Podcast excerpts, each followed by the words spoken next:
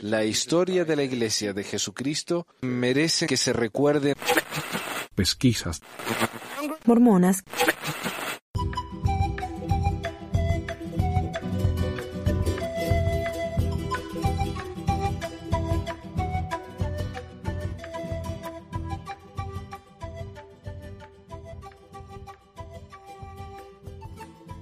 Hola a todos, bienvenidos a otro episodio de Pex Mormonas. Mi nombre es Manuel, les hablo desde Ogden, Utah. Hoy tengo el audio de un video que acabo de publicar en YouTube, un video de tres partes, ah, respondiendo a un cassette de un supuesto ex mormón, que ahora es un cristiano. Eh, este cassette yo lo escuché por primera vez en mi misión, como explico en el video mismo, en el audio del video mismo. Eh, y hace años que no lo escucho, así que eh, si bien estoy familiarizado con el cassette en sí, las reacciones del, en el video son, genuinas porque eh, a medida que reaccioné al video fue la primera vez que lo vi desde aquellos años, ¿no? que se me rompió el cassette y lo tuve que tirar. Además, yo sabía que al, grabar esto se me iba a ofender uno o dos evangélicos, perdón. Bueno, yo digo evangélico, pero me estoy refiriendo en realidad a cristianos, ¿no? Eh, en general, porque no solamente los evangélicos usan este tipo de material. Pero eh, eso es lo que digo yo en el video, evangélico. Pero me refiero a, a, los cristianos, y no me refiero a todos los cristianos, me refiero a algunos. No me refiero a todos los evangélicos, me refiero a algunos. Y yo sé que hay gente increíblemente maravillosa en todas las iglesias, pero yo sabía que alguien lo iba a tomar mal. Y hay un tal Sagitario que vino y se empezó a defender y a contradecirme y a defenderlo a Luis Díaz este con todas sus mentiras, diciendo, bueno, tal vez es un desliz de la memoria, tal vez él se acuerda mal. Pero al escuchar este audio, ¿no? Y, al ver la, estupidez que dice este hombre, es obvio que esto no tiene nada que ver con el desliz de la memoria. Esto es un hombre que no tiene idea de la iglesia mormona y ha inventado un montón de cosas que ha escuchado de segunda mano y, ha hecho esto, ¿no? Para, para hacerse unos pesos. Pero hay otros dos cristianos que también comentaron en el, en el video y dijeron, nosotros somos cristianos y este hombre eh, no nos representa, nos hace quedar mal, Así que gente como, como este Luis Díaz, en vez de eh, perjudicar a la iglesia como él cree que lo está haciendo, lo está ayudando. Y ya voy a explicar también en el video por qué yo pienso eso. Con ustedes entonces el testimonio del hermano Luis Díaz, introducido por su servidor. El tema del día. Hola, aquí estoy ah, haciendo el primer video de de esta serie que les prometí. Hoy voy a hablar un poquito acerca de un cassette, un audio de cassette. De cuando, cuando yo estuve en la misión, primero le voy a contar la historia, que eh, una vez estábamos golpeando puertas, caminando en la calle y alguien nos llamó y, y nosotros entusiasmados, ¿no? A hablar con alguien. Nadie quería hablar con nosotros. Así que fuimos y, y esta persona nos empezó a atacar, a insultar, a decir de todo, empezó a decir cosas como eh, ustedes son del diablo, ustedes son adoradores del diablo, ustedes son... Uh, ¿qué, fue que dijo? Eh, ustedes son polígamos todavía. Y nosotros decimos, no, nosotros no, nosotros no creemos en la poligamia. Decía, bueno, ustedes creen que no creen, pero sí creen. y en parte tiene razón, porque hablamos de la poligamia del templo, ¿no? El matrimonio celestial, pero no es lo que él quería decir. Él estaba hablando de que nosotros éramos polígamos, pero en serio. Bueno, nosotros no queríamos ir de ahí. Después de que escuchamos eso, ya no queríamos saber nada. Pero el tipo nos, nos agarraba de la mano así, nos, nos seguía, nos mantenía ahí. Y decía, no, ¿sabes? Lo que pasa es que yo aprendí todas estas cosas de un cassette, de un hermano cristiano eh, que se llama Luis Díaz. Y nosotros quedamos muy, yo quedé muy interesado, porque a mí me gusta mucho leer cosas de gente que tiene la visión opuesta de uno. ¿No? O sea, la visión opuesta mía me fascina, no sé por qué. Cuando era miembro me gustaba leer cosas antimormonas y ahora que soy un ex mormón me gusta leer cosas mormonas. Eh, es interesante. Yo me gusta leer las cosas del partido político opuesto para ver qué dicen, a veces para aprender, a veces para reírme, para ser honesto. Como cuando era mormón y leía cosas de otras iglesias, era para reírme, no era, no era para aprender realmente. Y una vuelta fuimos a una biblioteca cristiana, una li- librería cristiana, y para mi gran gozo encontré el cassette del hermano Luis Díaz. Y lo escuché y me pareció la basura más grande que jamás he escuchado. Está lleno de... Hablen de los fabricantes de Dios. Los fabricantes de Dios tienen 90% verdad y 10% mentira. Pero las mentiras son mentiras grandes. Entonces, no, claro, parecen que son peor de lo que son en realidad. Y algún día voy a hacer ese video. Vamos a comentar el fabricante de dioses acá, en esta misma serie, que hace rato que le tengo ganas. Y hay dos películas, así que tenemos para rato. Yo tenía el cassette que me compré en esa librería cristiana, pero años después, cuando ya regresé a casa y quise digitalizar el cassette, ponerlo en la computadora para transcribirlo, porque la manera que habla este hombre, si hablamos de poca educación, ese tipo debe tener una educación de jardín y infante y de ahí no pasa. Así que yo quería transcribirlo y hablar de todas las cosas que él dijo mal, pero en vez de hacer eso, bueno, estaba por hacer eso y se me rompió el cassette, la cinta del cassette. Si son de un par de generaciones pasadas, saben de qué estoy hablando, ¿no? Si son milenarios, no tienen ni idea. Y yo lo quise, ese, a ese cassette lo busqué por todas partes y no lo pude encontrar por años. Hasta que un día alguien fue y lo compartió en nuestro grupo de Facebook. Así que yo, oh, pero feliz, no tiene ni idea. E- Era como encontrarme con una, una novia eh, de la que uno estaba muy enamorado y que nunca más vio. una cosa así. Feliz. Así que lo compartieron y lo busqué acá en YouTube. Y resulta que hay varias versiones. A ver, busquemos acá. Ex Mormón. Ahí está. Ex Mormón. Luis Díaz. Y hay, varias versiones. Van a ver acá. Déjeme que mueva esto. Eh, tenemos Ex Mormón cuenta la verdad. Ex Mormón cuenta la verdad. Luis Díaz, testimonios impactantes, 2016. Material cristiano.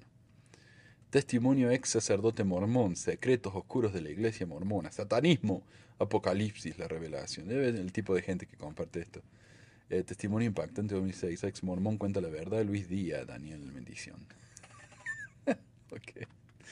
Eh, de un mormón convertido a Cristo. Estos son todas... eh, El propósito de este video era que la gente no se acercara a los mormones. No era para convertir a los mormones, porque un mormón escucha esto y se da cuenta que es una mentira. Este tipo nunca fue mormón, este tipo ni siquiera aprendió sobre los mormones, debe haber leído un folleto una vez y eso es todo. Esa es su base para todo, ¿no? Pero no tiene ni idea este tipo. Y yo como dije anteriormente, la razón para hacer este tipo de comentarios, este tipo de videos, es porque hombres como este hacen daño por hacer daño. O sea, eh, las cosas que habla de la iglesia, hay cosas para criticar a la iglesia mormona. Hay cosas para criticar, cosas para, eh, qué sé yo, que puede mejorar, que puede corregir. Pero cosas como la que dice este hombre son, son inventos, son estupideces que no tienen nada que ver con la realidad. Es insultar por insultar, diría yo. Y la otra cosa es que me hace quedar a mí y a otra gente que realmente le interesa la historia, la doctrina mormona, desde el punto de vista de alguien de afuera, no un crítico, pero que me gusta tomarla en serio y no inventar estupideces como esta, nos hace quedar mal. La gente ve un video como el del hermano Luis Díaz y ya no nos quiere escuchar a nosotros porque somos el típico antimormón. Entonces, eh, quiero también comentar esto para que vean que yo no soy de alguna iglesia cristiana tratando de, de perjudicar al mormonismo y que se conviertan a mi iglesia, porque como ya dije en el video anterior, eh, yo no pertenezco a ninguna iglesia, no soy de ninguna iglesia, no me interesa pertenecer a ninguna iglesia. Así que sin más, aquí está eh, el video del hermano Quisiera Luis Díaz. mi testimonio a Esa imagen de que le han puesto. 13 años comencé siéndome miembro de la Iglesia de Jesucristo de los Santos los Últimos Días Ujú. en la ciudad de Osorno. Yo estuve en Osorno. Allí Linda ciudad, frío, sí. comencé A a realizar mucha, mucha preparación de estudios donde me, me instruyeron en, en un seminario. Ok. A los 14 años ya trabajaba con un grupo de scouts Yo creo que el seminario empieza a los 14, porque yo sé que son 4 años de seminario y uno se gradúa a los 18. Así que me parece que este hombre ha empezado antes el seminario. Especial ya. donde también realizamos muchas actividades dentro y fuera de la iglesia. Ok. Después, a los 15, 16 años ya participaba en la sacramental, compartiendo, repartiendo el pan, el vino. A los 15 y a los 16 años se participaba repartiendo el pan y el vino. Él se bautizó a los 13. Supongamos que le llevó un año recibir el sacerdocio. A los 14 ya podía recibir el sacerdocio. A los 14 se reparte el pan. Los maestros son los que reparten el pan a los 14. ¿Por qué tuvo que esperar hasta los 15? O a los 16. A los 16. A los 16 se bendice la Santa Cena, no se pasa. Una ceremonia bueno, que se realiza. pues eso la podría haber sido un error común, ¿no? Y a los 17 años ya tenía el sacerdocio menor. Ok. Eso ya es un problema. ¿Cómo se puede pasar la Santa Cena sin tener el sacerdocio menor? El sacerdocio menor se recibe a los 12, no a los 17. dentro de la iglesia donde yo había sido por primera vez, donde me habían eh, primera vez. administrado para poder yo administrar a muchos jóvenes. Vamos a contar cuántas veces dice por primera vez. realizaban un estudio de preparación como para poder salir en misión. Y allí comenzó todo, a los 18, 18 años por primera vez tuve una vez. entrevista con mi obispo en la ciudad de Osornos y allí esto por primera vez eh, tuve la oportunidad y para mí era una bendición de llegar a ser un misionero de la iglesia de Jesucristo los Santos Últimos Días.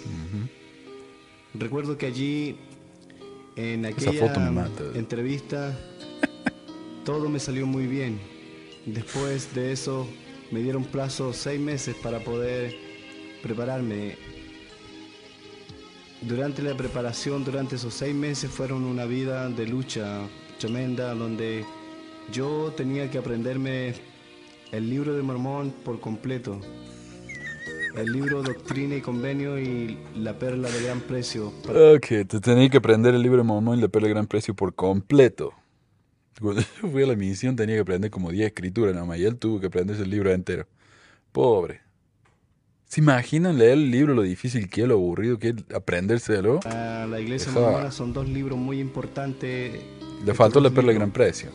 Importantísimo. Después, por primera vez, me llegó la carta Por primera vez. donde me hacían por primera vez Por primera el vez. llamamiento para poder estar acá en el templo, acá en Santiago. Ah, los misioneros no van al templo a aprender para la misión, van al centro de entrenamiento misionero. Yo sé que en Chile el, el centro de capacitación misionera, el CCM, está al lado del templo. Y Por ahí. Parte aquí en razón. Santiago recuerdo, lo primero que nos mandaron fue a un instituto donde de la iglesia. Ah, ok. Nos instruyeron, nos instruían de una forma No sabe cómo se llama el centro de capacitación misionera. Le dice instituto. tan, Instituto es otra cosa. tan grande que nos preparaban con estudios, seminarios. Seminario para ir a la misión. El seminario es ah, también, igual que... Bueno, ya lo dije, seminario de 14-18. Nada que ver. foros que nos hacían Misioneros no van al para seminario. poder realizar estas actividades. Allí conocí muchos compañeros de misión que venían de Estados Unidos, de Oregon, de Utah, de, Utah. Los Ángeles, de California, de Oklahoma. Los misioneros en el Centro de Capacitación Misional de Chile eh, no son de Estados Unidos. Son latinos de los países de alrededor que van a, a Chile. Lo- los gringos van acá a Provo, a Utah, para, porque tienen que aprender el, el español. ¿no? Entonces no, hay- no hay misioneros de, de Utah, de, de Oregon que dijo. Y también algunos misioneros que venían del Uruguay, del Perú y de Brasil. Y recuerdo que la primera preparación fue cómo enfrentarnos ante la sociedad. La primera preparación fue cómo enfrentarnos contra algunas sectas religiosas que podemos conocer en los Estados Unidos y aquí Chile. Recuerdo que la primera, la primera esto, el primer estudio fue cómo enfrentarnos contra los testigos de Jehová. Mira vos, porque yo no aprendí nada de eso en el Centro de eh, Capacitación Misionera. El CCM, que le dice, Centro de Capacitación Misionera. No aprendí nada de las otras religiones. Todavía no sé mucho de los testigos de Jehová. Sí, algunas cosas que no hacen transfusión de sangre, prefieren morirse, ese tipo de cosas, pero ni idea. Nunca nos enseñaron nada. Así que- La sociedad Watchtower de los La Estados Watchtower. Unidos, nosotros sabíamos cuáles eran sus principios, cuáles eran sus enseñanzas yo y sabíamos cómo ellos podían llegar al, mu- a- al mundo entero a través de un mensaje que, que solamente ellos se tomaban de un libro de los Salmos donde dice para que la gente conozca que cuyo nombre es Jehová y vosotros sois mi testigo. Bueno, ellos tomaban esa parte y nosotros sabíamos que el punto débil de los testigos de Jehová era ese. ¿Cómo es un punto débil eso? O sea, si se basa en una escritura, ¿qué- ¿cuál es el punto débil? No entiendo. También nos preparaban cómo luchar contra los adventistas del séptimo día Ok. y contra los Hare Krishna. Contra los Hare Krishna. Porque son- está lleno en Chile y en los Estados Unidos de Hare Krishna. de Estados Unidos. Pero una de las may- cosas mayores era que que realmente nosotros teníamos que prepararnos. Recuerdo que era un fue un periodo muy fuerte. Teníamos Tres mucho estudio, mucho, El mucho CCM, tres con la iglesia. Yo amaba profundamente la iglesia porque me sentía identificado. Yo me sentía un santo los últimos días. Eh, recuerdo que salí aprobado mi misión. ¿Sabe que tuvo que tomar un examen en el CCM para ver si podía salir a la misión? Salió aprobado. Fue los bueno. que están buscando Eh, misioneros. Mi primera misión, después de haber sido preparado, recuerdo que como me salió todo muy bien, la primera misión fue en la octava región, la ciudad de, de Concepción. Allí en la ciudad de Tomé, nosotros... ¿Qué misión Concepción, Por primera ok? vez, recuerdo cuando llegamos, era un día muy lluvioso, un día cuando... En aquella ciudad era un tiempo de invierno, en mes de agosto. Nosotros llovía mucho. Yo con mi compañero cuando llegamos a la octava región, recuerdo que la primera persona que nos vio dijo, oh, llegaron los mormones acá. Y para mí era un insulto tremendo porque yo no me, cre no me consideraba como un mormón, sino yo me consideraba un santo los últimos días. Es lo mismo. O sea, hay, hay, hay que admitir, hay mormones sensibles que no les gusta que le digan mormones.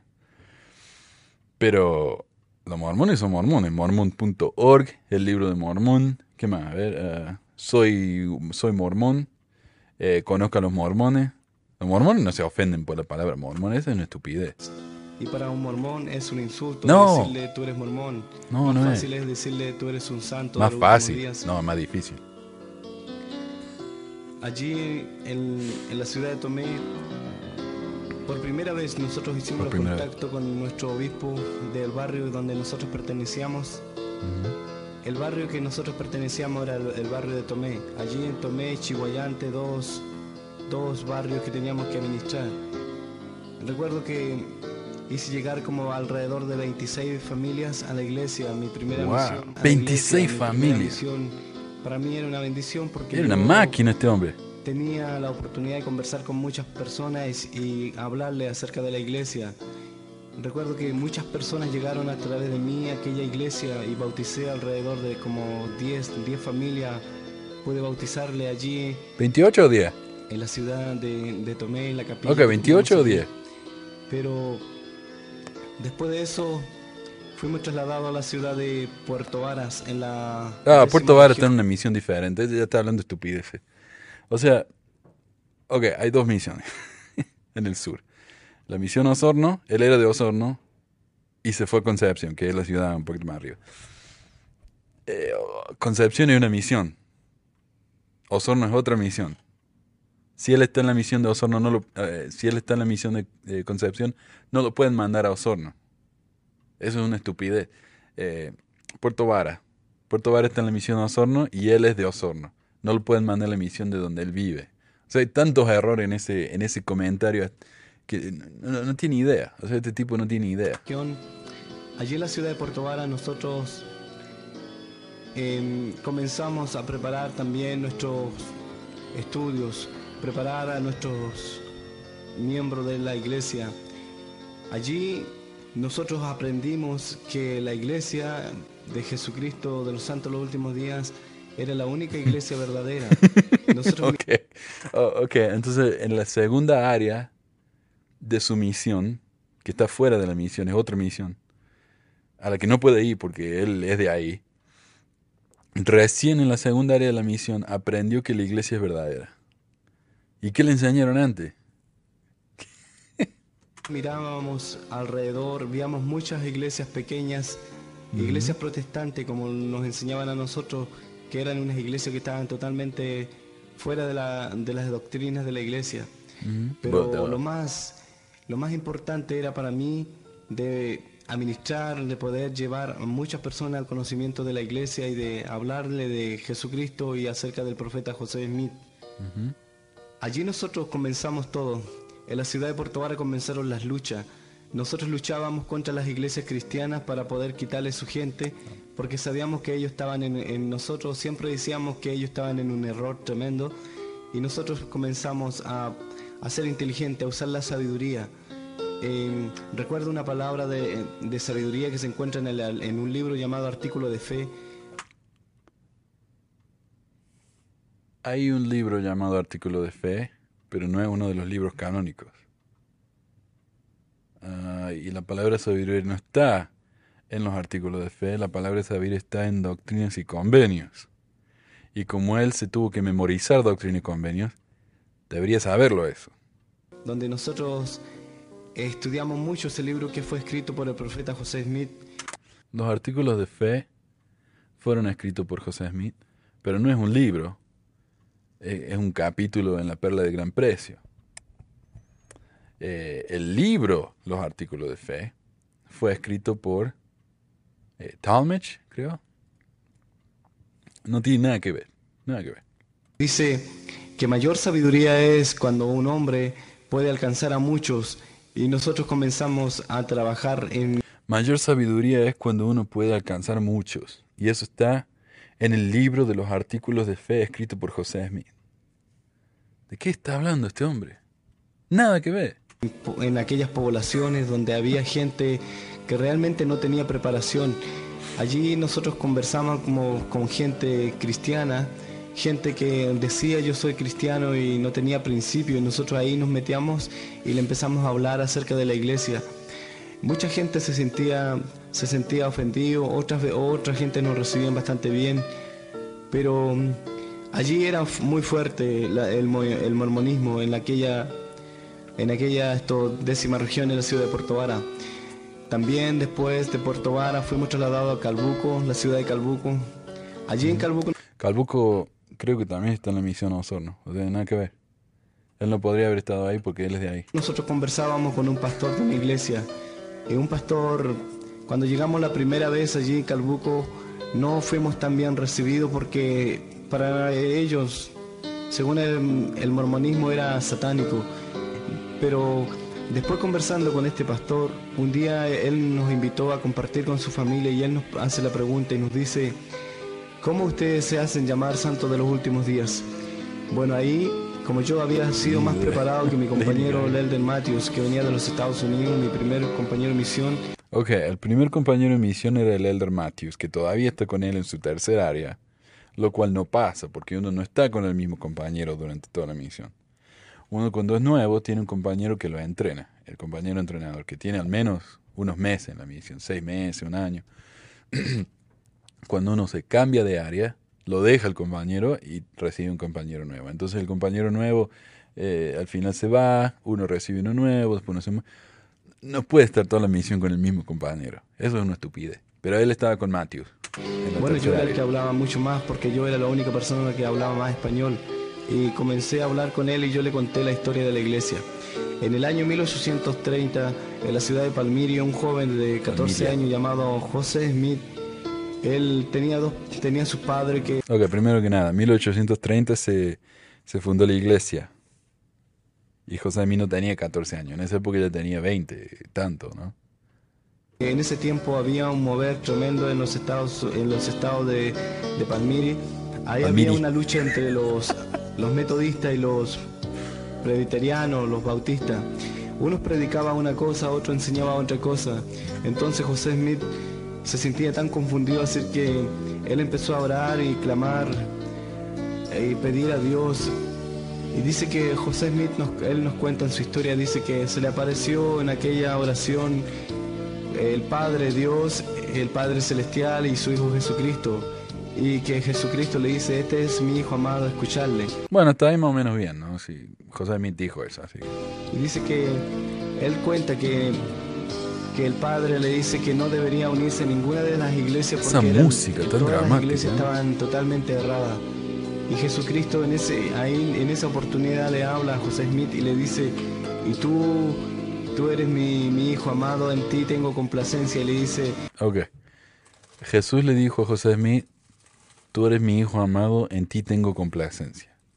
No sé de dónde carajo saco eso, pero nada que ver. y tú levantarás mi iglesia, llevará mi iglesia cuyo nombre es mío, la iglesia de Jesucristo, y tú serás mi santo hasta los últimos días. Y de ahí comenzamos el mormonismo en parte de sur de Chile. Esta es la historia de la primera visión que la iglesia enseña.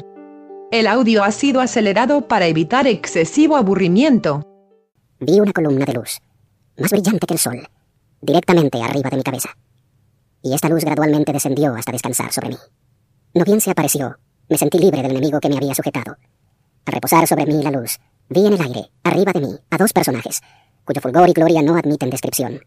Uno de ellos me habló, llamándome por mi nombre, y dijo, señalando al otro, Este es mi hijo amado, escúchalo.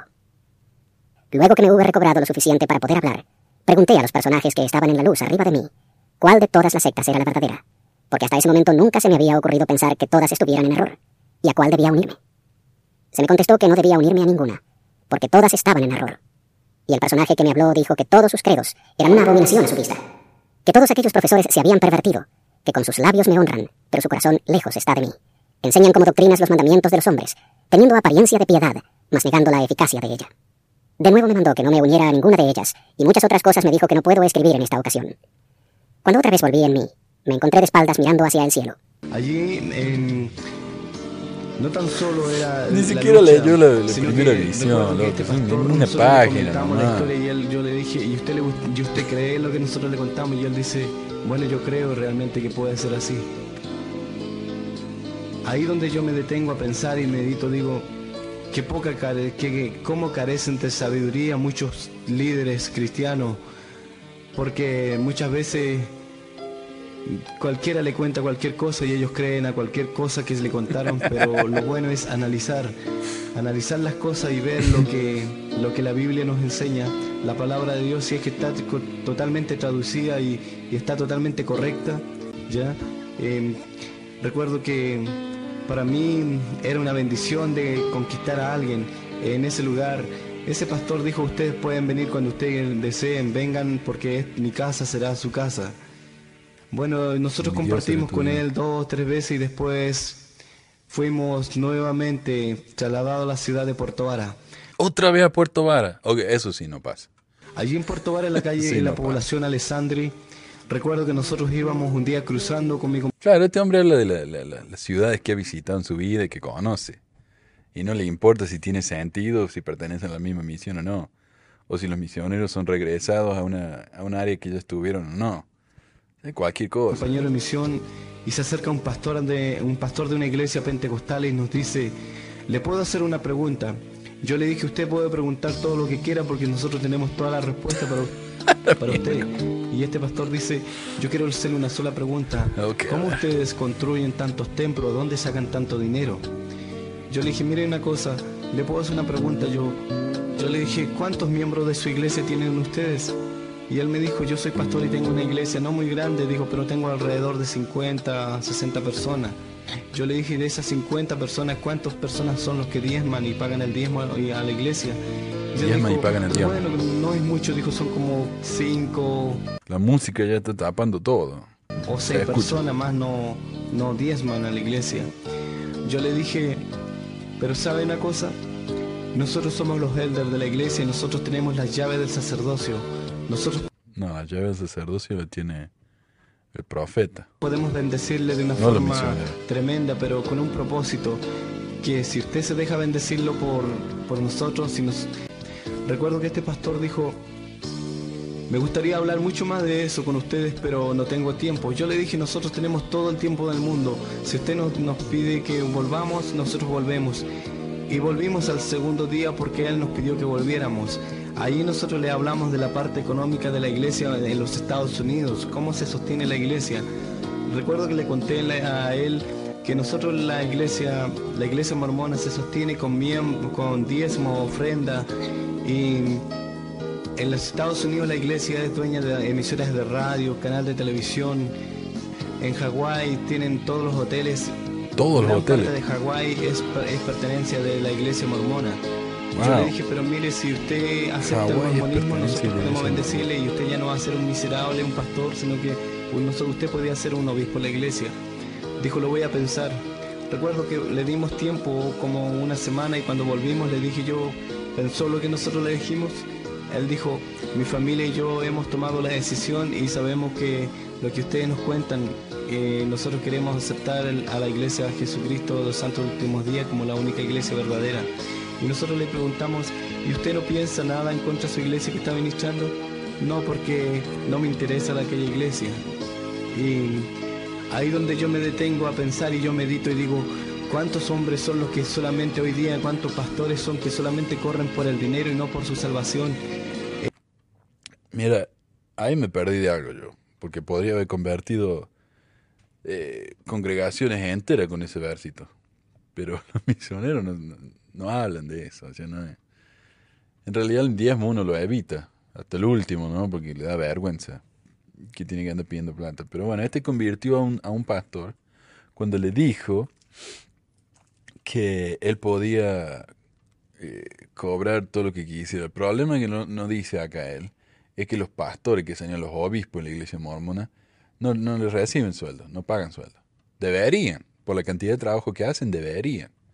Pero no se les paga, digamos. Así que si él trata de convertir a un pastor bautista, lo que fuera, metodista, no sé qué miércoles dijo, a la iglesia mormona, porque así va a hacer más plata, eh, no. Ahora en la ciudad de Puerto Vara él ya no es pastor de una iglesia, sino que es obispo de una iglesia, de una iglesia mormona y, ah, y él está encargado de, es presidente de rama allí y Ok, ¿es obispo o es presidente de rama? No se puede ser las dos cosas. Porque un obispo es en un barrio y un presidente de rama es en una rama. Y un barrio y una rama son dos cosas completamente diferentes y nunca es la misma persona. está encargado de cuatro capillas en la Ok, cuatro capillas. Está encargado de cuatro capillas. Un obispo encargado de cuatro capillas. ¿De qué miércoles está hablando este hombre? ciudad de Puerto Vara. ya después allí Y nosotros por más que sea obispo, ¿qué quiere decir? ¿Que está ganando plata? Los obispos trabajan gratis. No deberían. el mormonismo en esa ciudad. Fuimos trasladados después a Maullín, en la comuna de Maullín. Nosotros realizamos Ah, muchas sí. actividades también con gente, pero el, el mormonismo no era muy bien recibido en Maullín. Sí. Después, antes de terminar mi misión, nos mandaron a la ciudad de Fresia. Allí en la ciudad de Fresia, en la Fresia también está en la misión de Osorno, así que tampoco podría décima región, el mormonismo no tiene entrada porque hay muchas iglesias cristianas en ese lugar. Ah, mi presidente, mi presidente, mi líder de distrito estaba en Fresia. Cuando yo estuve en, creo que estaba en Puerto Vara. Mi líder de distrito estaba en Fresia y la iglesia le iba bien en Fresia. Le iba tan bien como en cualquier otra parte. Para nosotros era una lucha tremenda poder entrar a ese lugar. Recuerdo que había cuando entramos, había estamos, estábamos como una semana en ese lugar cuando en la ciudad de Fresia A mí lo que me parece es que este hombre piensa que los misioneros van de ciudad en ciudad. Por ejemplo, bueno, vamos a enseñar a Puerto Vara tres meses, después vamos a, a qué sé yo, donde dijo que se fue por cuatro meses, después vamos a Frese. Pero no funciona así. La iglesia está en los diferentes barrios, diferentes ciudades, y los misioneros van y vienen. No es que los misioneros van y abren el- la prédica en esa ciudad. O sea, nada que ver. O sea, me parece que este hombre no entiende cómo funciona una misión mormona. Por primera vez se realiza, había muchos anuncios donde decían iglesias cristianas se reúnen hoy día en un estadio para hacer una campaña Un evangelística con el propósito de unir a Fresia para Cristo. Recuerdo que para nosotros era como algo enfermante escuchar esas cosas y nosotros hablamos de, nosotros le decíamos de, pero ¿de qué Cristo hablan ellos? O hablan de un Cristo de, de protestantismo, porque nosotros miramos a las iglesias cristianas como protestantes. Sabíamos que la única iglesia verdadera Y, y si era no son católicos, son protestantes, obvio. la iglesia de Jesucristo de los Santos Últimos Días. Recuerdo que un día, en ese día, terminaba una campaña que realizaban los, los evangélicos en esa ciudad y colocaron, recuerdo que en, eh, en aquella ciudad de Fresia, la municipalidad para este hombre la palabra un protestante es que una ofensa. Todo lo que es propaganda y publicidad allí en Fresia. En ese lugar había un aviso que decía, las iglesias cristianas pentecostales de Fresia invitan a toda la comunidad a participar de una gran campaña de evangelización. Recuerdo que nosotros queríamos hacer algo diferente. Nosotros nos organiz- organizamos con nuestros amigos y con nuestros elders que también y nuestro obispo en la ciudad de Fresia y recuerdo las palabras que escribimos y las recuerdo como si fuera el día de hoy. Colocamos este tipo de anuncio. Tiene buena memoria, así que todo lo que dice acá es digno de confianza. La Iglesia de Jesucristo de los Santos de los Últimos Días te invita a ti y familia a participar de una gran discoteca que se realizará en nuestra capilla. Eh, tú no tienes que llevar nada, solamente tú tienes que ir a tu asistencia es importante. Recuerdo que en aquel día llegó mucha gente, mucha gente joven a nuestra discoteca que realizamos ahí, en, en aquella capilla. Pero para nosotros era una bendición tener harta gente. Después que terminaba la Harto en Chile significa mucho. discoteca, recuerdo que yo me puse en la puerta, yo le pregunté a muchas personas, ¿qué te pareció haber compartido en esta discoteca? Muchas personas dijeron, Él debe estar hablando de los bailes de la iglesia, que los bailes de la iglesia en todos lados se llaman baile de la iglesia, y en el sur de Chile se llaman baile de la iglesia, no se llaman discoté. me decían, ¿cuándo van a hacer otra? Te juro que es una de las mejores que yo he estado. Por supuesto, porque nosotros dábamos todo el gasto, todo el consumo lo daba la iglesia. Las personas llegaban, solamente se entalaban, bailaban y hacían de todo. Participaban mucho. Eh, em, recuerdo que después yo le pregunté a un joven, yo le dije, ¿te gustaría seguir viniendo? Él me dijo, sí, pero ¿qué es lo que hacen ustedes? Yo le dije, mira, nosotros enseñamos el Evangelio, pero somos totalmente diferentes a las iglesias protestantes. Nosotros aquí no te prohibimos jugar fútbol, nosotros no te prohibimos eh, hacer obra de teatro, ¿Y, eso se supone que es algo malo? Eso yo- es, ese tipo de, de, de crítica yo no las entiendo. Ok, yo no creo en jugar al fútbol, así que si alguien juega al fútbol son, son here- herejes, como dice ahí, grupo herético. Están jugando al fútbol, ¿qué tiene de malo? Bueno, puedes hacer obra de teatro. Oh, no, no Aquí voy. nosotros no te prohibimos que tú vayas a discoteca, no te prohibimos nada como eso, porque eh, hay muchas iglesias protestantes que prohibían todo eso. Entonces el joven dijo, oh, qué bueno, porque así es una iglesia donde uno puede ir y, y participar en, En todo. me imagino. Bueno, yo te doy a conocer que la iglesia mormona tiene capilla, tiene salones culturales donde realizan discotecas, realizan obras de teatro, festivales, conciertos de rock, Ah, la miércoles, ¿de dónde viene el tipo este? Concierto de rock y obras de teatro en la capilla.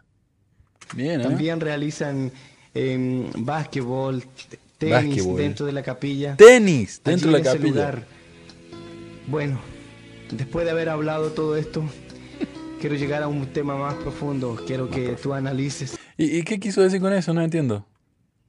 ¿Es el fin de la historia? ¿Es la historia más a lo estúpida del que yo mundo? voy a llegar. La iglesia mormona tiene como principio de enseñanza de la doctrina de la perla de gran precio, donde nos vamos al libro de Doctrina y Convenio, sección 100. Ay, por favor. O sea, la iglesia mormona tiene la enseñanza de la perla de gran precio y dentro de la perla de gran precio está la doctrina y convenio. Nada que ver. Eh, En todo caso, la, la perla de gran precio como, como que está dentro de la doctrina y convenio. Son dos libros diferentes, está la doctrina y convenio y la perla de gran precio. 130. La iglesia mormona eh, en su doctrina enseña que en el principio los dioses crearon los cielos y crearon la tierra. La Biblia dice. Ya, ahí tenemos una de las enseñanzas que la iglesia enseña como, A ver. como base. Yo quiero ver eso. Doctrina y Convenio 130.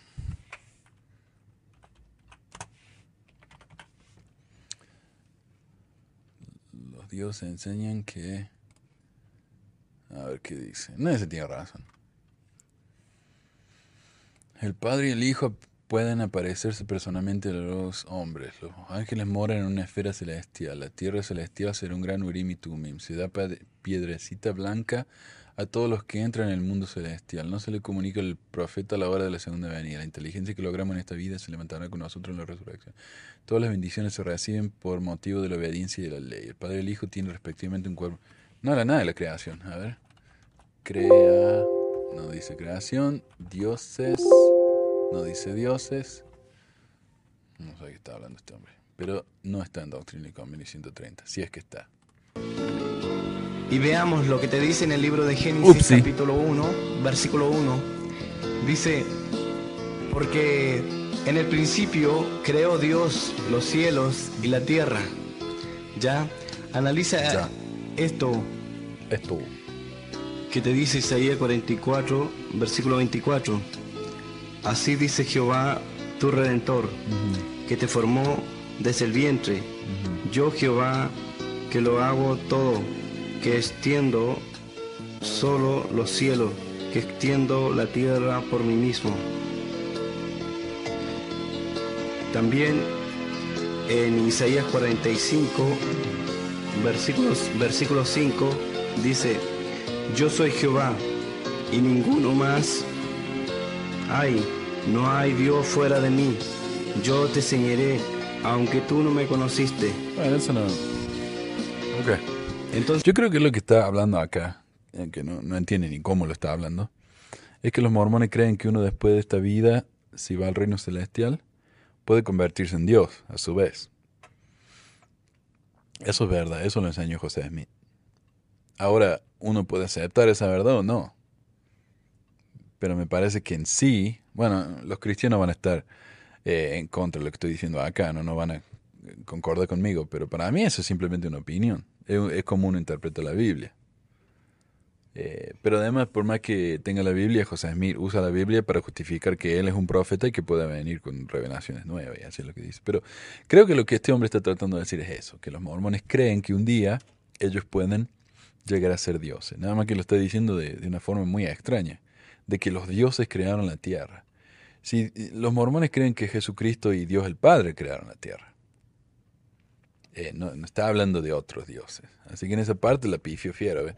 Yo sé lo que está queriendo decir, yo, yo entiendo la crítica que está queriendo hacer, pero no, no tiene sentido la manera que la está haciendo porque la está haciendo mal y los mormones nunca enseñaron que varios dioses crearon la tierra. Eso no...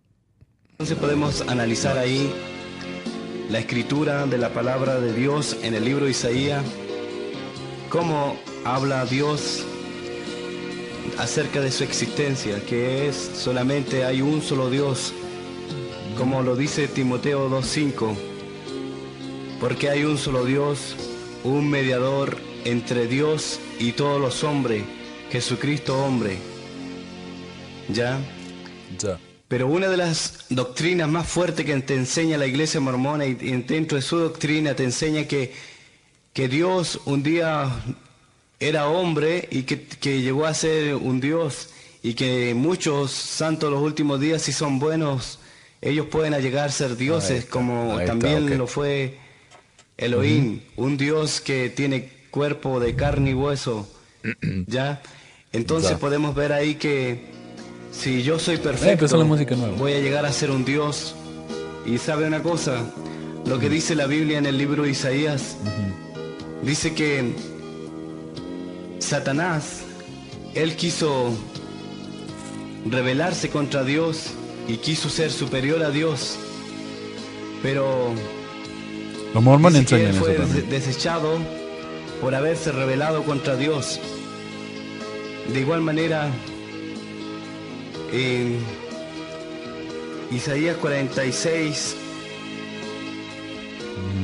versículo 9, dice, acordado de las cosas pasadas, de los tiempos antiguos, porque yo soy Dios y no hay otro Dios y nada hay semejante a mí. entonces podemos analizar pa- eh, eh, parte de la escritura, cómo la Biblia, la palabra de Dios, si la revisamos de Génesis al Apocalipsis, nos encontramos con, con la gran sorpresa que solamente hay un solo Dios. ¡Qué Y sorpresa! uno solamente, un solo nombre en quien podemos ser salvos a través de Jesucristo. Pero la Ok, los mormones también creen eso. O sea, él, él- él está inventando críticas. Uno puede estar en contra de la doctrina mormona, pero los mormones nos dicen que uno tiene que adorar a muchos dioses. Yo como mormón adoraba a uno, Dios el Padre, y uno oraba por medio de Jesucristo. Si mi mamá, que sea mi papá o mi abuelo, algún día son tan buenos que lleguen a ser dioses, yo no los tengo que adorar a ellos. Eso no es lo que enseña la iglesia mormona. A uno le puede parecer una herejía esa enseñanza, pero no es lo que está diciendo este hombre. Está, está mirando fuera el tarro acá. Está, está criticando algo que no es. Que critique la cosa correcta. O sea, si él quiere criticar la doctrina tal como es, lo puede hacer. Pero si él fue un misionero y sabía tanto, eh, no debería estar tan equivocado. La doctrina mormona, la iglesia de Jesucristo, enseña acerca de que hay muchos dioses. También la iglesia mormona te enseña que Satanás Sí, hay muchos dioses, pero solo se adora uno. Eso lo tendría que aclarar también. y Jesucristo son hermanos Y espirituales. de nuevo, yo sé que muchos van a pensar que es una herejía terrible. Honestamente ni me importa porque yo no creo en ninguna de esas cosas. Pero si uno le, le ofende ese tipo de cosas, yo entiendo, sí, está bien. Pero hay muchos dioses, pero de nuevo, la, la- la Biblia dice, según el leyo, que solamente se puede adorar a un Dios, a Dios el Padre, y eso es lo que hacen los mormones. que los dos son tienen la misma autoridad. Ellos dicen que que como Jesucristo un día fue crucificado y su muerte fue allí en la cruz y, Jes- y Jesús fue vencido, Ah, dice que como, como Satanás era el hermano de Jesucristo, que teníamos que hacer ahora como, como Cristo fue ahí vencido en la cruz y que Satanás, tomó la autoridad de Cristo en la tierra y ahora nosotros debemos adorar a Satanás por sobre todo oh, wow, los mormones dicen que hay que adorar a Satanás. Ok, ok. nombre. Es una de las enseñanzas que la iglesia mormona te enseña. Hay muchos santos de los últimos días que hoy día desconocen este sistema porque si tú puedes ver al- tu- alrededor tuyo, tú lo que ves son capillas y en esas capillas solamente hay A ver, voy a mirar alrededor. Uh, capillas. investigadores de la iglesia. Pero ¿dónde comienza todo el mormonismo cuando tú tienes un llamamiento en el templo Un llamamiento en el templo. Ah, la miércoles. y ahí tú Estamos empiezas a participar acerca de las doctrinas de la iglesia? Donde te- Ok, si uno tiene un llamamiento en el templo es porque ha sido miembro por mucho tiempo. El llamamiento del templo no es para cualquiera. Uno no va al llamamiento, al templo a tener un llamamiento para empezar a aprender la doctrina. Uno ya la sabe. Este tipo está hablando donde te hacen creer que Satanás y Jesucristo son hermanos espirituales. y Sí, donde- ok, sí, son hermanos. Y la manera que funciona es así. Dios creó todo, ¿verdad? Todo. Y, y Jesús, y Satanás, que hasta lo- los mismos cristianos creen esto. Satanás era un ángel de Dios, o sea, era un hijo de Dios, y después se reveló. Ah, A todos nos puede pasar. De nuevo, yo no creo en eso. Me parece una estupidez grande, ¿no? Eh, para mí es una historia igual que el Señor de los Anillos. Pero, sí, son hermanos. Pero los mormones no creen que como Jesucristo murió en la cruz y, ahora tenemos que adorar a Satanás. Eso es una estupidez. Eso es plenamente mentira. Y ese es el tipo de cosa que me revienta a mí. Es el tipo de cosa que a mí y otra gente como yo nos hace quedar mal. Yo no enseño eso. Primero que nada, más que porque no creo en Satanás. Pero los mormones no enseñan eso. Sea, si vamos a ser honestos, los mormones no enseñan eso. Y si este hombre hubiera sido mormón, él lo sabría eso. Pero acá está directamente está inventando. Está mintiendo. Y no sé si está mintiendo o tal vez él creía eso porque alguien le dijo, pero él obviamente nunca fue mormón. Y nunca fue en misión, porque si hubiera ido en misión sabría que eso no es el caso. Donde te hacen creer que, que, hacen creer. hay, que hay muchos dioses y que si tú eres perfecto vas a llegar a ser un dios más en la tierra y vas a dijiste. poder gobernar muchos mundos. Como dicen que ellos, la doctrina de la iglesia mormona dice que, que Satanás, eh, él es el dios en, en esta generación, en No. los tiempos de hoy, Satanás No, no es el dios eso. de la tierra, el No. dios de la creación. No, Mira, analízate esto. no, no dice eso. Estimado hermano, estimado No dice eso. No dice eso. ¿Para qué miente? No dice eso. amigo. Si Satanás se rebeló un día contra Dios, ¿cómo podemos adorar a Satanás y analizar que Él es Y sí, sí, o sea, si vos sos cristiano y para vos adorar a Satanás es lo peor cosa que puede haber, yo entiendo, es malo. Pero los mormones no hacen eso. Los mormones no hacen eso. un elegido de Dios o que Él es Dios representante aquí en la tierra? Es tremendo. Pero Tremendísimo. la iglesia mormona te enseña que, la teología mormona te enseña que Jesucristo, em, Él vive en un planeta llamado Color, que significa Color. Era un planeta llamado Color. la primera creación. Ok. Eh, lo que nos enseña eh, la perla de gran precio, que es el libro este que este hombre obviamente no conoce, es que Dios vive en un planeta cerca de una estrella llamada Color. Ridículo, ¿no? Es una enseñanza bastante ridícula. Pero no es lo que está diciendo este hombre. En ese planeta Jesucristo gobierna ridícula con toda su esposa y tiene actos sexuales con toda ella. Yo me imagino que Brigham Young debe haber enseñado eso. Pero eso no es algo que se enseña en la escuela dominical o algo que la gente crea. Pero puede ser. Porque donde leemos una palabra en la Biblia donde dice sobre por, por poco fuiste fiel, sobre mucho te pondré. Bueno, esa es la palabra que José Smith recibió en revelación. Y José Smith dice que un día el ángel Moroni se le aparece a él y le dice, mi siervo, Ah. yo te ordeno que porque tú eres mi siervo y tú eres mi profeta en la tierra. Mi siervo, yo te ordeno que porque tú eres mi siervo y tú eres mi profeta en la tierra.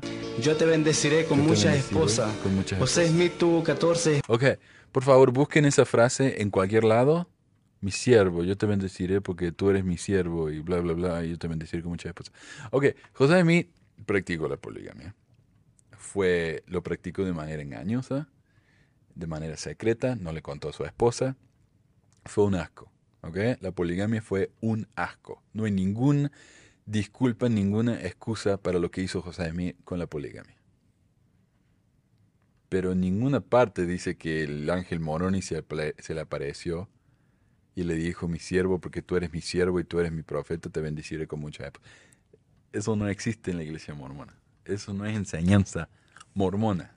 Esposas Misionero, y, toma la parte de la creación. Si tenía muchos hijos con todas estas esposas, no tuvo ni uno, no tuvo ni uno. No tuvo ni un hijo con ninguna de las otras esposas, tal vez la Josefina, tal vez dos o tres, pero no tuvo muchos hijos con las esposas porque era un secreto. Nadie podía saber si él tenía hijos con esas esposas, se le iba, se le iba a salir el, el secreto de, la- de las manos, ¿no? Todo el mundo se iba a enterar. Era un secreto. No tenía hijos con esas esposas. Se esparcía de una forma más rápida en los Estados Unidos de Norteamérica. ¿Ok? Brigham Young, También sí. para los Young es una bendición de tener dos o tres esposas. Bueno, yo no, no alcancé a llegar a eso porque aún no Oh, oh, ok. So, acá, acá él dice que para los mormones es una bendición tener dos o tres esposas. A ver, quiero escuchar bien esa parte. Estados Unidos de Norteamérica. Ajá. También para los elders es una bendición de Para los tener dos o tres esposas. Ok. Los mormones no practican más la poligamia. De hecho, al menos no la poligamia terrenal, que le dicen la poligamia celestial, sí. Si a mí se me muere mi esposa, me puedo casar con otra, me sello con las dos para la eternidad, tengo dos esposas. Cuando me despierte, voy a tener dos esposas. Es, de ese sentido sí practican la poligamia. ¿Practican la poligamia en el sentido que yo voy me- me caso en el registro civil con dos? No. Eso no se practica. Y de hecho, si uno practica la poligamia hoy en día, la iglesia tiene tanta vergüenza por lo que pasó en, el, en su historia, que si uno practica hoy la poligamia y la iglesia se entera, te excomulgan inmediatamente. No hay periodo de prueba, nada. Te echan. Chao. Así que no, los élderes no practican la poligamia. No solamente eso, los élderes son solteros. Porque los élderes, los misioneros son solteros y cuando van a la casa se casan. Pero los élderes, si se está hablando de los misioneros, no. Los misioneros son solteros. Mucho Bueno, menos yo no, no alcancé a llegar a eso porque aún no, no terminaba mi graduación a ese punto. Pero Mi graduación. yo conozco a muchos No obispos mormones aquí en Chile que tienen dos o tres esposas. ¿Ya? Porque para los el mormonismo no están sujetas a las leyes terrenales, sino que lo más importante están sujetas a lo espiritual. Ok. En parte, eh, tal vez uno puede justificar que eso es cierto. Tal vez. En el sentido de que la iglesia eh, tiene mucho poderío político, más que nada en Utah, y ha tenido algún poder en el país, pero que ellos no se sujetan a la tierra, a las leyes de la tierra. Veamos los artículos de fe que él estaba eh, citando antes el libro, los artículos de fe. Y dice, artículo de fe número 12, creemos en estar sujetos a los reyes, presidentes, gobernantes y magistrados, en obedecer y honrar y sostener la ley. ¿Lo hacen? De vez en cuando. Pero eh, eso quiere decir que ellos creen en la ley espiritual más que en la ley terrenal. No. Ellos le tienen un miedo al gobierno cuando las cosas no salen como ellos quieren de repente son los más patriotas del mundo, son los que más cumplen la ley. Ah, como cuando le, les amenazaron que si no dejaban de practicar la poligamia no iban a poder ser un Estado, no solamente en Utah, no solamente eso, sino que le iban a, a tomar posesión de todas las pertenencias de la iglesia, el templo, los campos, todo. Y de ahí de repente recibieron una revelación, no más, no más poligamia.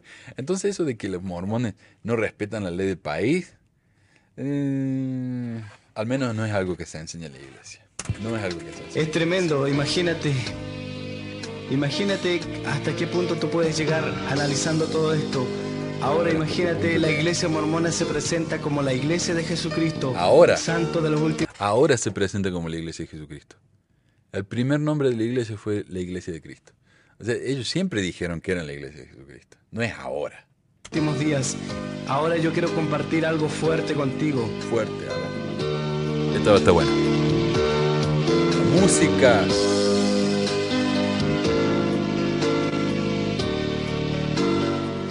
Esa música, papá.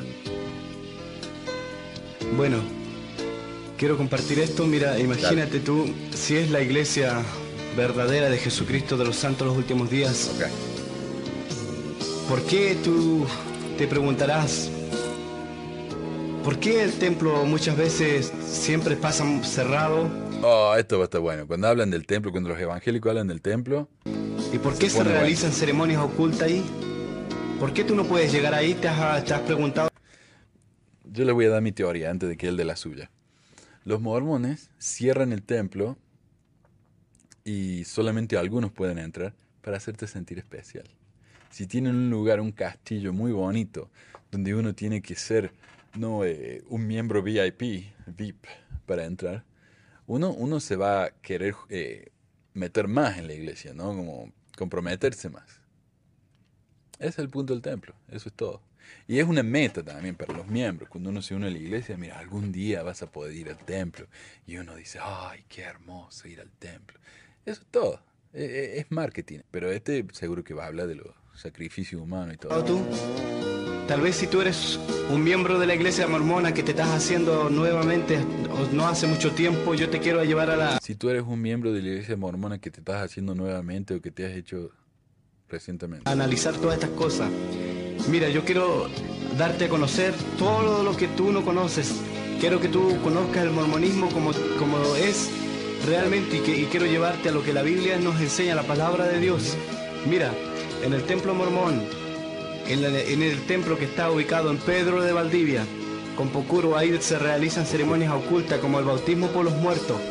Sí, se hace el bautismo por los muertos. Me parece que este hombre cree que meten muertos en la, en la pila bautismal.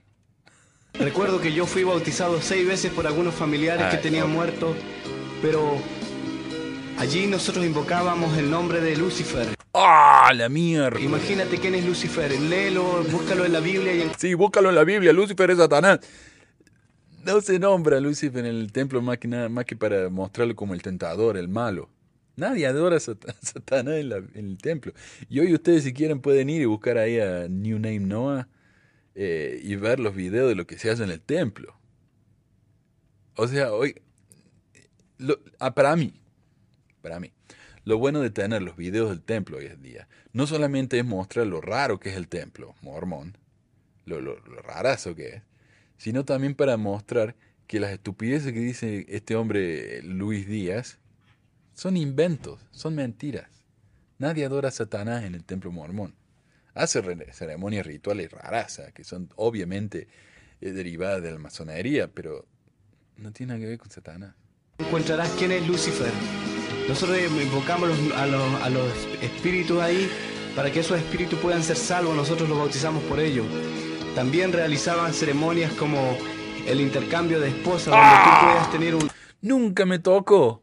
Carajo, me la perdí. acto sexual con la pareja de tu otro compañero. Imagínate, si es la iglesia verdadera, está haciendo lo que la Biblia enseña. Imagínate, ¿por qué, ¿por qué se cierran las puertas allí? ¿Qué es lo que la iglesia mormona esconde tanto que muchas veces dicen, oh, tú no puedes llegar ahí si no tienes un llamamiento? No, no hace falta un llamamiento para ir al templo, hace falta una recomendación para el templo. ¿Será porque Jesucristo no se quiere revelar a la- a- al mundo? ¿O será porque eh, Satanás, el diablo, no quiere darse a conocer? ¿Será porque realmente habrá que sacar mucho de las tinieblas a la luz? Hoy día yo te llamo a la reflexión y te invito, hermano y amigo, a que tú conozcas la realidad de esto. Se acabó la música. El mormonismo viene. en Estados Unidos es tremendo, es fuerte. Hay muchos misioneros mormones en Estados Unidos que cuando ellos no tienen cómo eh, encontrar una salida a su respuesta, ellos terminan suicidándose. Es tremendo como el mormonismo Los misioneros en realidad no se suicidan porque ellos están muy, muy metidos en esa obra y para ellos le da mucho sentido a su vida. El problema es cuando vuelven y son homosexuales y la iglesia no los acepta. Ahí es donde uno se suicida, cuando uno no puede dejar de masturbarse, porque se mastur- masturba una vez a la semana, y entonces uno no puede parar, eh, entonces se suicida. Pero misionero no, no se suicida. mormonismo en Estados Unidos está abarcando a gran parte de Nueva York, en Los Ángeles, en Oregon. Ok, a ver, vamos a ver. California, 773.762. Y hay 38.8 millones de personas. 38.8. A ver cuánto es. Ok, 1.9 o el 2% de California es mormón. Nueva York hay 81.132 miembros. Ah, Nueva York tiene 8.4 millones. Eh, 1% de Nueva York es mormón, 1%.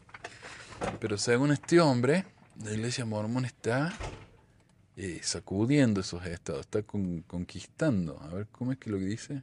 Tremendo como el mormonismo en Estados Unidos está abarcando a gran parte de Nueva York, en Los Ángeles, en Oregon, en Gran parte de Nueva York, 1%. De miembros registrados, capaz que activos son 0.1%. California, están arrasando, 2%. Probablemente 1%. acá. Utah. En Utah Bueno, tenemos Utah, los templos más 60%. grandes, eh, es una región completa del mormonismo. No completa, 60%. Eh, Salt Lake, el- una de las ciudades más liberales del país. Podemos ver em, tremenda cómo el mormonismo ha, ha influenciado a través de los tiempos, pero una de las grandes importancias es como el mormonismo, cómo no puede llegar a grandes países como China, Malasia, Hong Kong, Porque son países comunistas. Corea o Filipinas. El Filipinas está. Hong Kong no es parte de China. O sea, yo no soy un geógrafo, pero me parece que Hong Kong está en China. Dijo China, Malasia, Hong Kong. Parece que la iglesia está en Hong Kong desde siempre. Hong Kong, Filipinas, creo que dijo. El mormonismo, ¿cómo no puede llegar a grandes países como China, Malasia, Hong Kong, Corea o Filipinas? El mormonismo no puede entrar ahí porque si tú te identificas como mormón, la palabra mormón tiene dos significados que tú muchas veces dices, A ver, antes, antes de escuchar qué significa mormón, vamos a ver. Eh, en Filipinas hay 7.000, eh, 728.295 miembros. Y fue abierta en... Está desde 1898 ahí. Ah, continuó dos décadas después de la, guerra de la Segunda Guerra Mundial, 1961. Ok, entonces la iglesia está oficialmente desde 1961 en las Filipinas. Y este, este testimonio del hombre este es de después de 1961, es de los 90, me imagino yo. China. Sé que China es un país comunista, así que tal vez no esté. Ok, hay un centro de historia familiar en China y eso es todo. Hong Kong.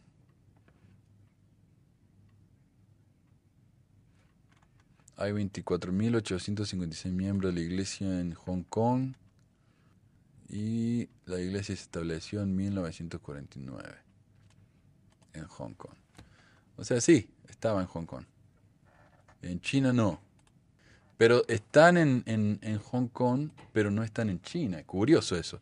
Y es porque Hong Kong era, era parte de Inglaterra, ¿no? Cuando la iglesia se metió ahí. Y después de, era una colonia inglesa y después les la devolvieron a China. Pero una vez que se la devolvieron a China, la iglesia continuó en Hong Kong. Al punto que hay 24.856 miembros en Hong Kong. Corea hay dos, así que depende. Una es una dictadura y la otra no. Mm, en Sur, Corea del Sur, a ver. Hay 87.296. Hay tantos miembros en, en, Corea del Sur como en, en Nueva York. Y están ahí desde los, de los 50. Ok, eh, North Korea no, no, no muestran Corea del Norte así que no debe estar. Pero en Corea del Sur sí está. Y la última que dijo fue Filipinas, y en las Filipinas hay 728.295 miembros y han estado ahí desde 1961. Creo que ya lo dije. Así que de los cinco países que dijo que la iglesia no está, en cuatro sí está. Pero digamos, ¿por qué? Veamos por qué él dice que, que la iglesia mormona no es Ah, yo soy mormón y te conformas con eso. Pero vamos a la palabra, a analizar qué es lo que significa la palabra mormón. La palabra mormón la tenemos en dos significados, que significa en chino, que significa seguidores de Satanás, y en la Biblia esto satánica significa camino al infierno. Ahí tenéis dos respuestas de lo que el mormonismo significa. Pero significa en chino. Seguidores de Satanás, y en la Biblia esto satánica significa camino al infierno. En la página 68 de la Biblia satánica de la Bey, la palabra mormo significa rey de los espíritus antropófagos, no camino al infierno. De todos modos, ese libro fue escrito 140 años después de que el libro de Mormón fue escrito, por lo que José Smith no se podría haber basado en ese libro como inspiración para el nombre mormón. En mi opinión de dama de clase alta y de mucha educación, Luis Díaz es un imbécil, Ja, ja, ja, ja, ja, ja, ja, ja. La Biblia satánica es un libro de 1969. O sea, 140 años después de que José Smith fundó la iglesia mormona. O sea que lo, que esté en la, iglesia, la, Biblia satánica no tiene nada que ver con lo que diga el libro de Mormón. O sea, el, el libro de Mormón era de antes de la Biblia satánica. A ver, diccionario chino. Diccionario chino español. Okay. Enter text. Mormón. Mormón, a ver qué significa. Mormón en chino significa mormón. ok, ok, no, pero en chino significa que seguidores. Ahí tenéis dos respuestas de lo que el mormonismo significa. Pero tú realmente, y así muchas veces tú te sientes un santo los últimos días. Es tremendo, imagínate, recuerdo a mí cuando... También existen palabras que son cognados, ¿no? Eh, que suenan igual pero que significan cosas diferentes. Eh, pero bueno, asumamos, ¿no? Por el bienestar del hermano Luis Díaz, que mormonismo significa eh, Cuando yo estaba en mi misión, a mí me preparaban para poder luchar contra muchas iglesias cristianas. Nosotros íbamos a las poblaciones donde la gente tiene poca preparación. Allí hay pastores que se levantan de la noche a la mañana y están llevando a... Se levantan de la noche a la mañana. ¿Cómo les cuesta A muchas personas allí y mucha gente dice yo soy cristiana y sin, y sin tener un conocimiento de la Biblia, sin tener un conocimiento porque están allí pero hoy día yo te llamo a la reflexión y yo te invito, hermano y amigo. Hoy día la lucha ya no es contra la iglesia cristiana, sino contra el pecado, contra Satanás, el diablo que se ha levantado en los últimos tiempos. Satanás, él es el que está trayendo destrucción a la familia, quien está trayendo enfermedades a la humanidad. Satanás es el que trae las guerras, la violencia, la drogadicción, el alcoholismo, la prostitución. Todo esto son legiones que Satanás está soltando por el mundo entero. Y realmente la iglesia mormona muchas veces se presenta y dice, oh, si Satanás es hermano de Jesucristo. Imagínate. Sí, es hermano de Jesucristo, pero es el hermano malo al que odiamos y que no seguimos. Eh, eso no quiere decir que adoran a Satanás. La otra cosa es que él dice que Satanás eh, es el que comienza las guerras, eh, que comienza la, prostitución, la drogadicción, el alcoholismo y todas esas son cosas que la iglesia mormona está en contra. O sea, uno puede decir lo que quiera de los mormones, pero los mormones son de la gente más saludable, excepto que se la pasan comiendo chocolate y caramelo, ¿no?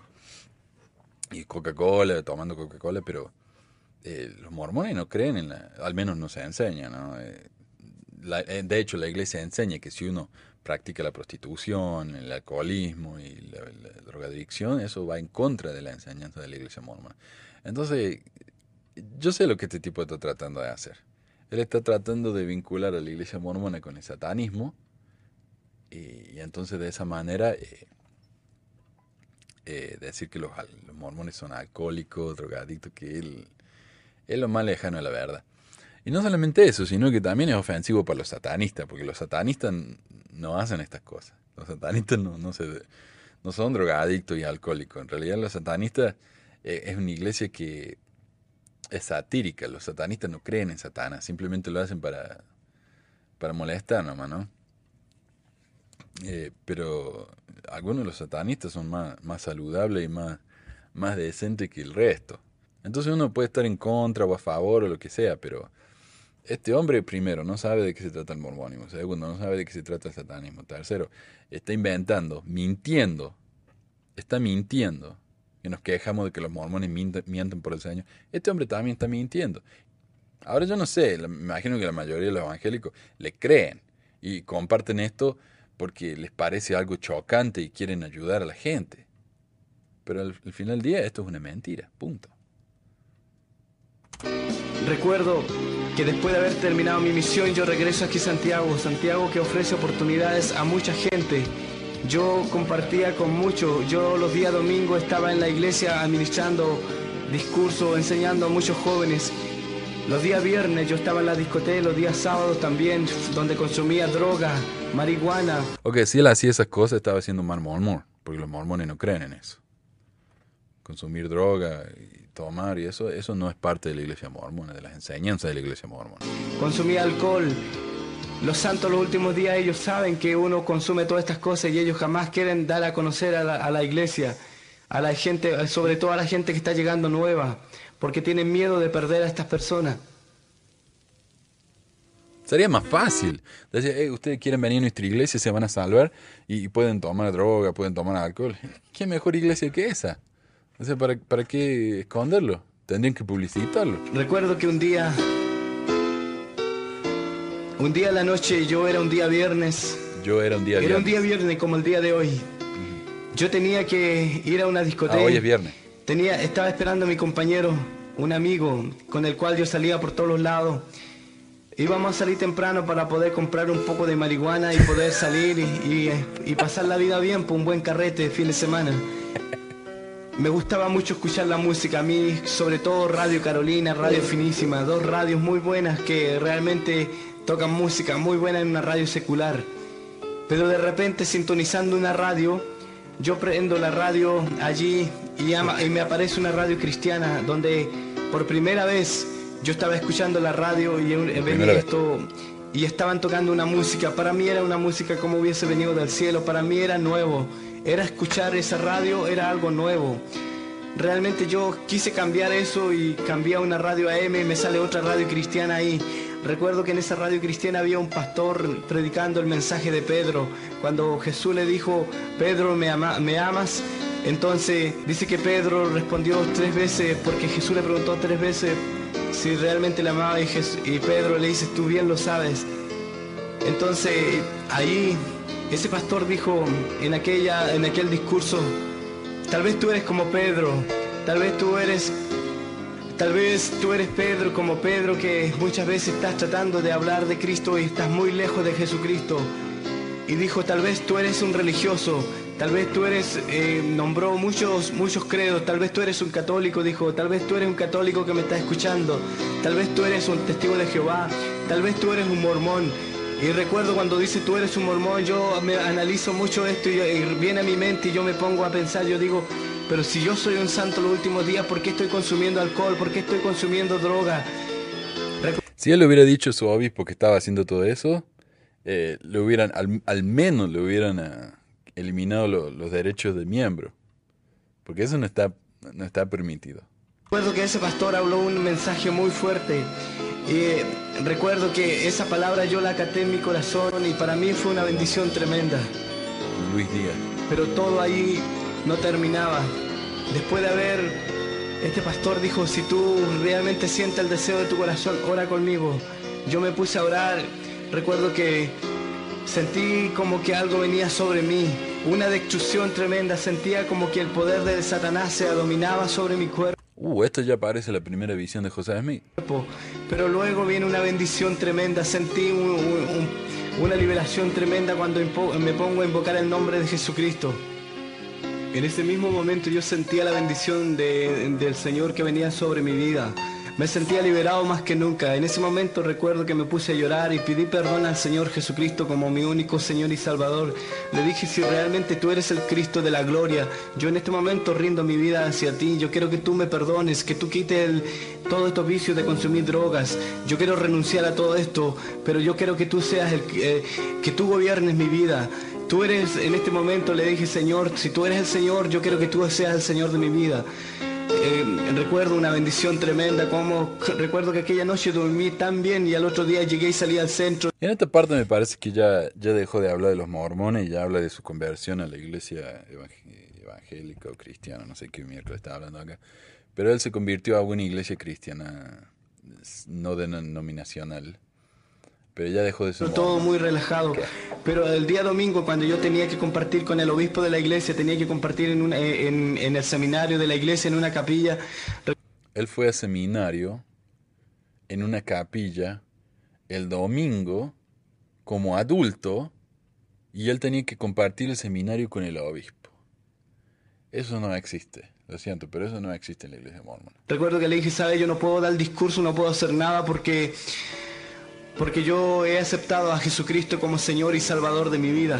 Recuerdo que el obispo llamó a, muchos líderes de la iglesia en ese lugar y llegaron y todos me, me- me empezaron a interrogar, pero ¿por qué hiciste esto? ¿Qué te pasó?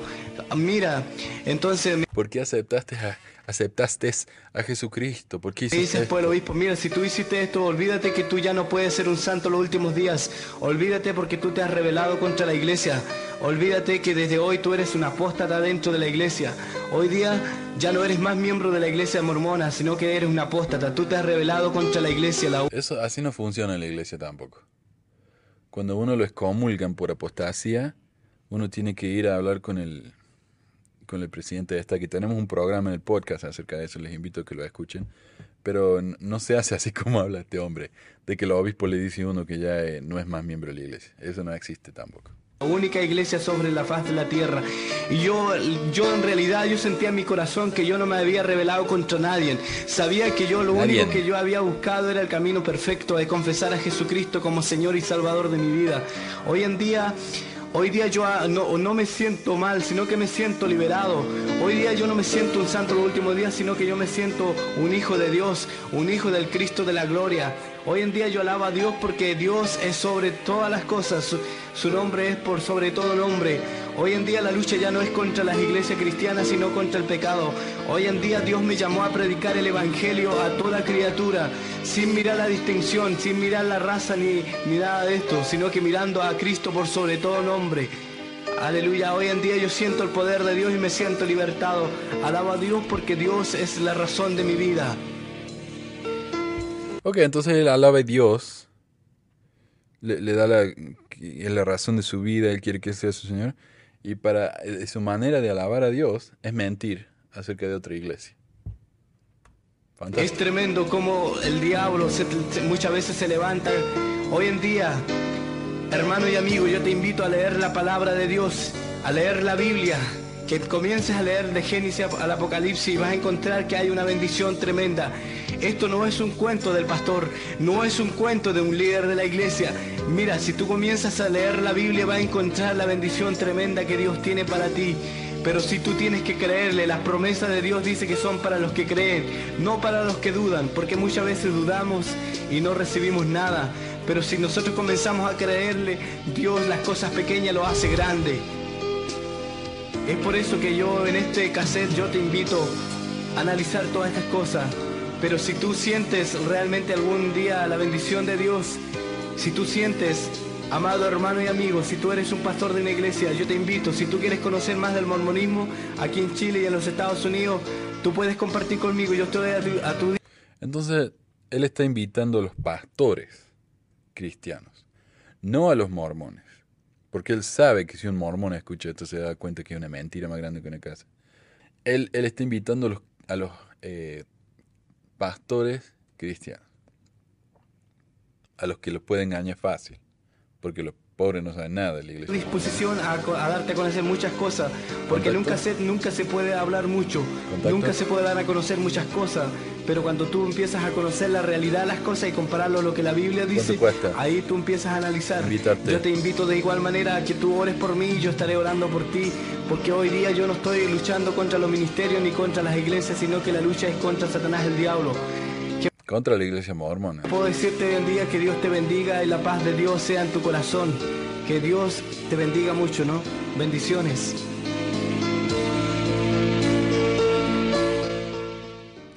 Parte yo, mi reacción a este video es como cuando uno, qué sé yo, uno, uno se lleva mal con su hermano, por ejemplo. Yo me llevo mal con, con un hermano. O un tío, pongámosle un tío, porque mis hermanos se. Yo me llevo mal con mi tío. Él es mi tío. Y yo sé que tal vez él es una porquería de persona. Supongamos que mi tío es mentiroso. Ese es el problema tío, es mentiroso. Si alguien viene y empieza a hablar mal de mi tío, diciendo que es un ladrón, a ella no me va a gustar porque porque a ella están mintiendo de mi tío. Él tal vez tenga muchos defectos, pero no es ladrón. Es mentiroso, po- pongámosle. Mentiroso, egoísta, lo que fuera.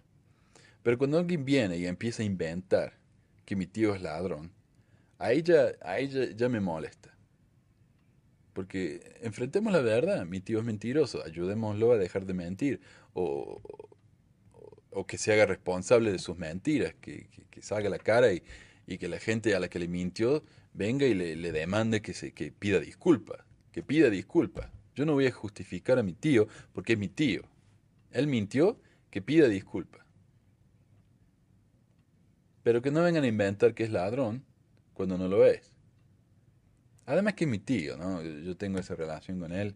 Yo puedo hablar mal de mi tío, pero que otros no vengan a hablar mal de mi tío. Y ese es el problema que tenemos con mi esposa siempre. Ella puede hablar mal de su familia, pero cuando yo hablo mal de su familia no le gusta. Cuando yo hablo mal de mi familia está bien, pero cuando ella habla mal de mi familia no me gusta. Entonces, creo que con la iglesia mormona es lo mismo, ¿no? La iglesia mormona es parte de mi vida. Y siempre lo va a ser. Yo fui mormón por 25 años. Y no tengo ni 40 todavía, así que la mayoría de mi vida fue mormón. Pero cuando alguien viene que ni siquiera fue mormón, que ni siquiera fue a la capilla, que ni siquiera estudió, que ni siquiera sabe nada de la iglesia mormona, y viene e inventa todas estas estupideces, no me va a gustar. No me va a gustar. Que no se metan con mi, con mi cultura, con mi tradición. Eh, si quieren venir a discutir la iglesia mormona, aprendan un poco, carajo. Tómense el trabajo de leer los cientos de libros que leí yo, o los años de, de- escuela dominical a los que fui, entonces pueden venir a, a hablar eh, de manera crítica y educada. Lo mismo que con mi tío, pero venir y inventar estas estupideces, estupideces, mentiras que, que habla el, el hermano Luis Díaz. Y después el último tiene la desfachatez de, de pedir a los pastores que vengan y lo, y lo contraten para hablar en sus iglesias sobre el mormonismo. Pero bueno, creo que el, el- el caso en contra del hermano Luis Díaz quedó bastante claro. Gracias por mirar este video y hasta el próximo.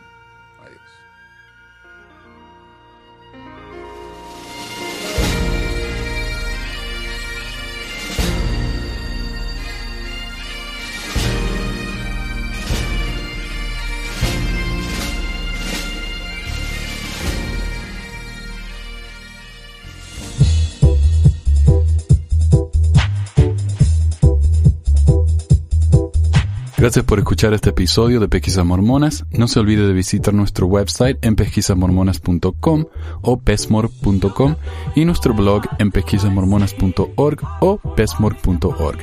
También tenemos un grupo en Facebook donde la discusión siempre es animada y si tiene alguna pregunta, comentario, queja o hate mail pueden enviarlo a manuel arroba. Gracias de nuevo por escuchar y hasta la próxima.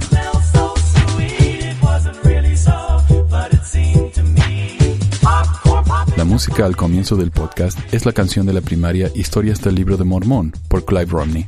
La canción previa a esta es Lo el Profeta por Lex de Acevedo y esta es la versión de la banda Rooster del himno de la primaria Palomitas de Maíz.